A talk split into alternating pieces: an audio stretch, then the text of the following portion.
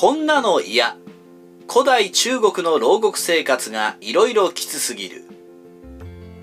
将来食いっぱぐれそうになったら刑務所入ろ。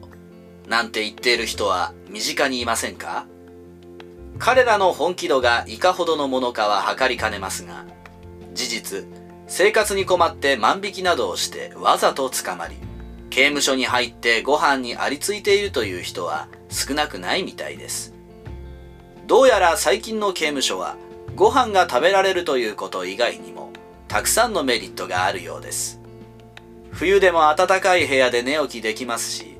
病気になればタダでお医者さんに見てもらえます。そしてどうやら新しい刑務所では個室も完備されているのだとか。これは将来、おっと、これ以上は言いませんよ。ところで、古代中国の牢獄はどのようなところだったのでしょうか少なくとも今の刑務所よりも居心地が悪かったことは確かでしょうが中国の歴史を読んでいると偉い人の気に障ることをした人は必ずと言っていいほど死刑になるか牢獄にぶち込まれるかしていますよね。中国史において数えきれないほどの人が放り込まれた牢獄ですがその歴史は伝説の花王朝から始まります。花王朝を起こした宇の子。K は中国史上初めて実の親から天使の位を譲り受けた人物です。そしてこの K は中国史上初めて牢獄を作った人物でもあります。彼が作り出した牢獄は釣り台もしくは課題と呼ばれています。この釣り台実はそれらしき遺跡が発掘されているのです。その遺跡は河南省宇州市にあります。大というくらいですから、小高い丘の上に建てられた監獄をイメージしてしまいそうですが、写真を見る限り、牢獄自体は地面を掘って作られていたみたいです。そしてこの牢獄、別名、エンドとも呼ばれているのですが、この名前から類推するに、当時の牢獄の形は円形だったようです。中には地上に円形の壁を築いて作られた牢獄もあったのだとか。角を作るとよじ登って脱出しやすくなるためそれを防ごうと考えたのでしょうか。ちなみにこの釣り台には後に陰王朝を起こす東王が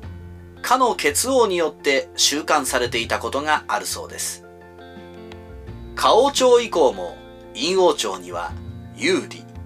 周王朝には霊語という牢獄があったとされていますが、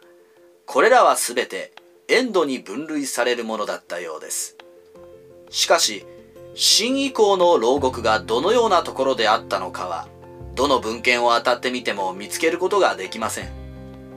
新以降に牢獄はなくなったのでしょうか？いえいえ、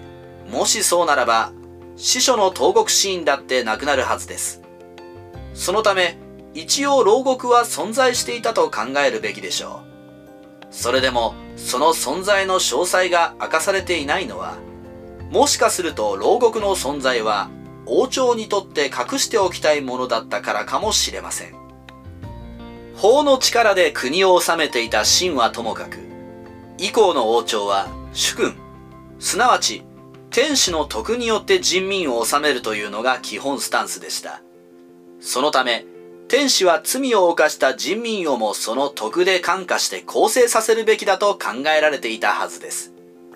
それなのに、法の権下ともいえる牢獄の存在を堂々と明かしてしまえば、天使の力量不足が疑われてしまうでしょう。天使たちのメンツを保つために、その存在にもやがかけられているらしい牢獄。でも、実際に罪人は牢獄に送られていたという記述がありますから、牢獄は間違いなく存在していたはずです。しかし、そもそも我々が想像している牢獄と、その当時の牢獄とはちょっと違うのではないかという説もあるようです。飯尾秀幸、新前漢初期における里の内と外、牢獄成立前史によれば、どうやら前漢時代には牢獄という施設は存在せず、罪人は里の外側に住まわされただけであったようなのです。昼は里内であらゆる雑役をこなすことを課せられ、夜は里の外側で暮らしていただけで、ずっと狭い部屋に住まわされていたわけではないっぽい当時の囚人たち。しかも、中には里の中の人と結婚する囚人もいたのだとか。今でも獄中結婚はありますが、その当時の獄中結婚は昼間であればいつでも会えるということで、今よりもずっと敷居が低そうです。